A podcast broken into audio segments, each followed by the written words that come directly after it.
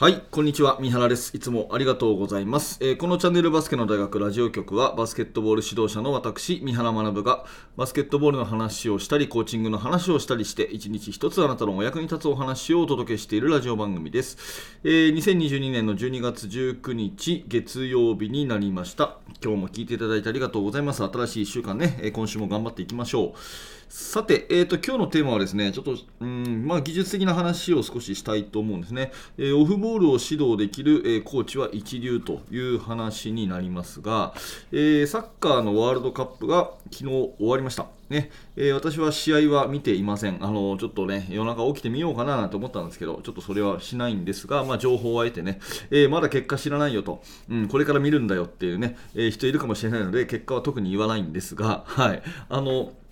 まあ、日本の試合は全部見てですね、えー、まあこのワールドカップっていうのがあったので、えっと、サッカーの試合を見る機会がね、えー、多分あなたもそうだと思うんですけど、いつも以上に増えた、えー、というのが私のね、えー、まあ、にわかサッカーファンとしては、え試合を見る機会が多かったんですが、サッカーを見るとですね、すごく思うのが、あのバスケットのこう3対2、アウトナンバーっていうんですか、2対1、3対2、うん、3対2だな、3対2みたいな、そういうシチュエーションが非常に多い競技だなっていうふうに思ったんですね。うん、あのオフェンスがこう三角形にいて、えー、ディフェンスが中に2人いる、うんまあ、サッカーでいうと鳥かごっていうんですかね、ああいうような状況がすごくこうバスケットのその3対2とか2対1のアウトナンバーの攻防にすごく似てるなっていうふうに思ったんですね。うん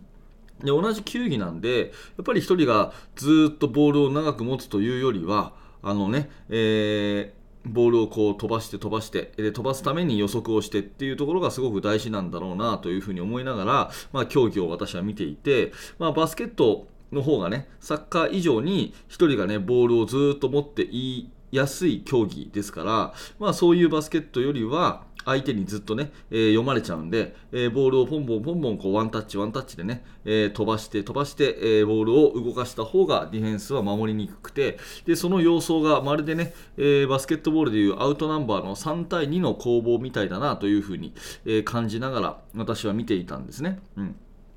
でオフボールを指導できるコーチは一流っていうことなんですけどやっぱりボールってあの誰しもこう見るじゃないですか。うん、あのまあ、選手も見るし、コーチも見るし、えー、観客席にいる保護者の方もね、バスケットボールを初めて、生まれて初めてその試合を見る人がいたとしても、ボールを見ますよね。うん。っていうことは逆に一番見ないのは誰かっていうと、オフボールの相手チームのディフェンダー、これを見一番見ないと思うんですよ。うん、あのあなたが多分これをね聞いてらっしゃるあなたはバスケットボールの指導者だと思うんですけどえー、4つ立場があるんですね。どういうことかっていうと、えー、ボール持ってる人というのがまず1つ、それからボール持ってる人を守ってる、ま、ディフェンス、ボールマンディフェンス、これが2つ目。で、オフボールのオフェンス、これが3つ目。で、オフボールのディフェンスっていうふうに、まあ、4段階立場があるわけじゃないですか。ねえー、もう一回言いますね。ボールマン、ボールマンのディフェンス、オフボールのオフェンス、オフボールのディフェンス。で、この中であなたがコーチとしてね、自分たちがチームがオフェンスをやってるとしたら、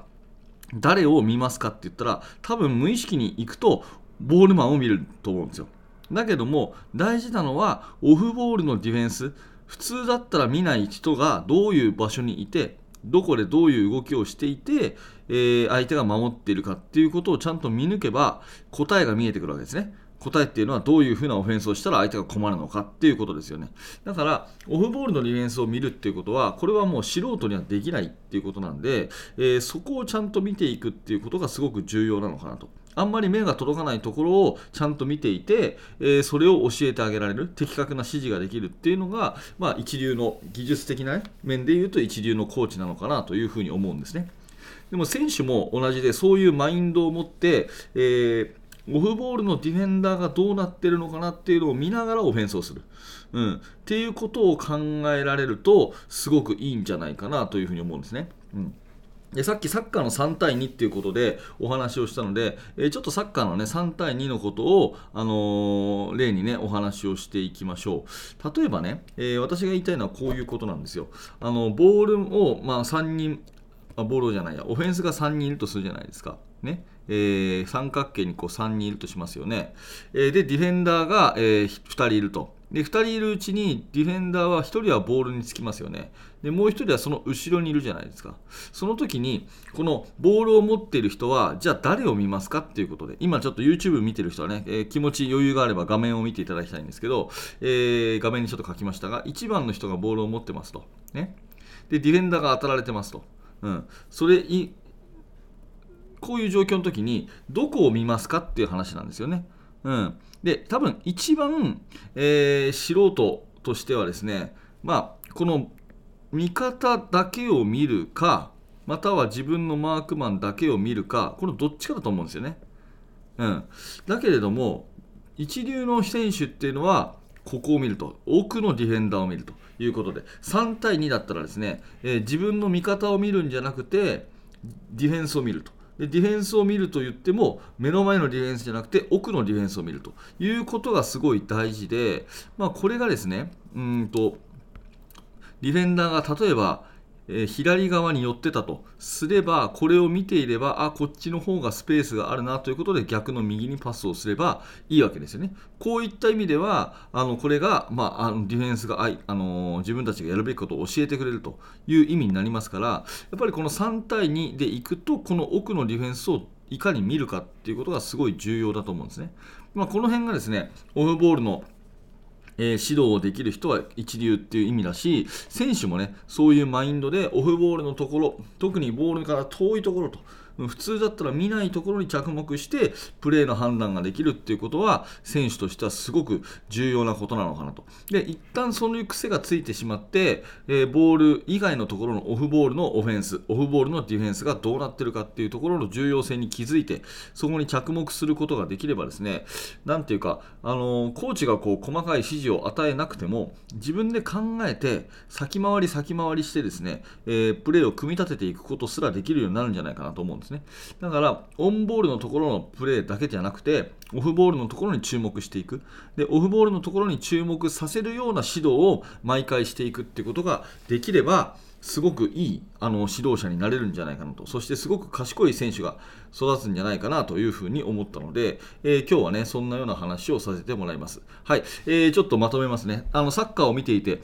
3対2の状況みたいなアウトナンバーの状況って、やっぱり球技、ねえー、バスケットにしてもサッカーにしてもラグビーにしても、ああいう混ざる系の球技はアウトナンバーの攻防って大事だよなって、なんとなく思って、じゃあその時にね、え視点をどこに置くかっていうことを考えた時に、普通だったらボール見るんだけど、ボールとか味方見るんじゃなくて、ディフェンスを見るべきで、しかもディフェンスもボールから遠いところのディフェンスを見るというところがすごく重要で、まあ、これができるかどうかが、そのね、えー、競技力に直結するところなのかなというふうに思います。はい、ということで今日のテーマはオフボールを指導できるコーチは一流ということで、何らかのの参考になれば嬉しいです。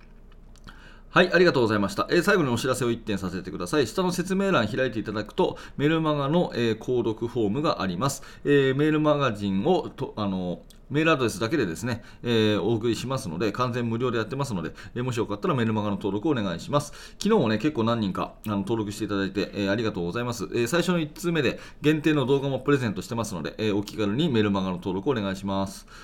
はい、最後までありがとうございました。三原学でした。それではまた。